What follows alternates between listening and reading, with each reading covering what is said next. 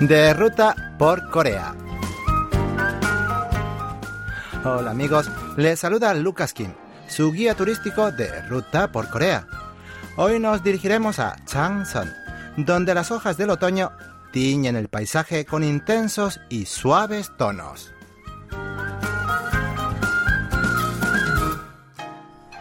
En la provincia de Cholla del Sur se ubica el condado Changsan, conocido como el pueblo del color amarillo.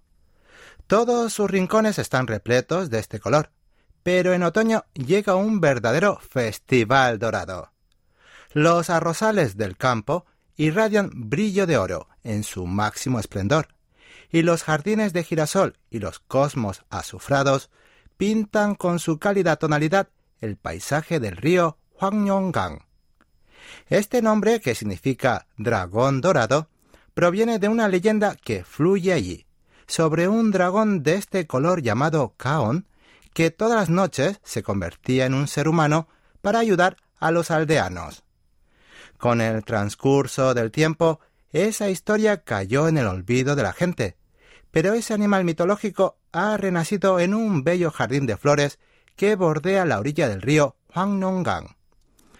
Con cara de espléndidos girasoles y escamas de cosmos azufradas, el dragón dorado se despierta cada otoño y celebra su resurrección con una auténtica fiesta de flores amarillas que se extienden infinitamente a lo largo del río. El festival tiene lugar las dos primeras semanas de octubre y ofrece varios programas culturales, pero las flores pueden apreciarse hasta la tercera semana de ese mes. El lago Changson-ho es también un lugar de visita obligada por su apacible ruta de senderismo, que transporta a un mundo de ensueño.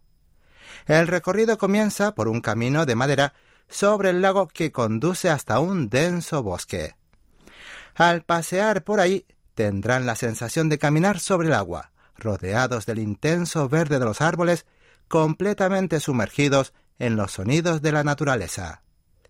El paseo completo consta de 6,7 kilómetros, pero si no disponen de tiempo suficiente, les sugiero recorrer el primer tramo de 1,2 kilómetros para ahorrar tiempo y energía y apreciar los rincones más placenteros y románticos del lago Changson-ho.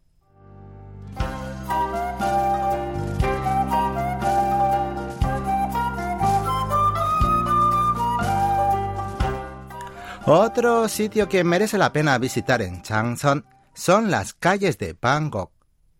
¿Por qué hay una calle dedicada a un pintor holandés post-impresionista en este pequeño condado surcoreano? La respuesta está en el amarillo. Pues, como es sabido, en muchas obras de Bangkok predomina este color hasta el punto de que se habla del periodo amarillo o incluso de un amarillo Bangkok. Y por eso pusieron el nombre de este pintor a dos callejones. El primero se ubica en el centro del condado, justo detrás de la comisaría de Changsan. Allí se pueden apreciar una treintena de cuadros que cuelgan de las murallas de la calle. Y gracias a su accesibilidad tiene gran afluencia de visitantes. No obstante, el más famoso es el que está en las cercanías del mercado Saka, en la zona norte del condado. Es un área más tranquila y de ambiente rural, pero aquí es donde verdaderamente se pueden disfrutar de las obras maestras de Van Gogh. Las pinturas en los murales, de exagerados colores, reflejan la vida solitaria y amarga de este gran pintor, y armonizan de alguna manera con las vistas pacíficas y pintorescas del pueblo rural. Por último, el templo Yangsa es también uno de los lugares emblemáticos de Changson.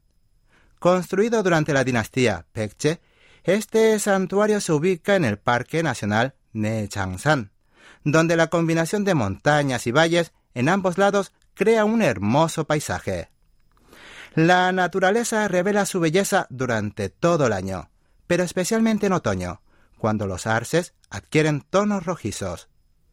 Una característica especial de los arces del templo Pekyangsa son sus pequeñas hojas de tamaño parecido a la mano de un bebé, pero pese a su pequeño tamaño, su color es de un carmesí excepcionalmente intenso. A finales de octubre, el santuario se llena de visitantes que llegan de todo el país para disfrutar de la belleza del otoño. Pero si no les gustan los lugares muy concurridos, les recomiendo ir antes de esa época para contemplar un paisaje otoñal más sereno. Bien amigos, esto ha sido todo por hoy. Gracias por sintonizarnos. Y con esto, Lucas Kim se despide hasta el próximo encuentro. ¡Chao!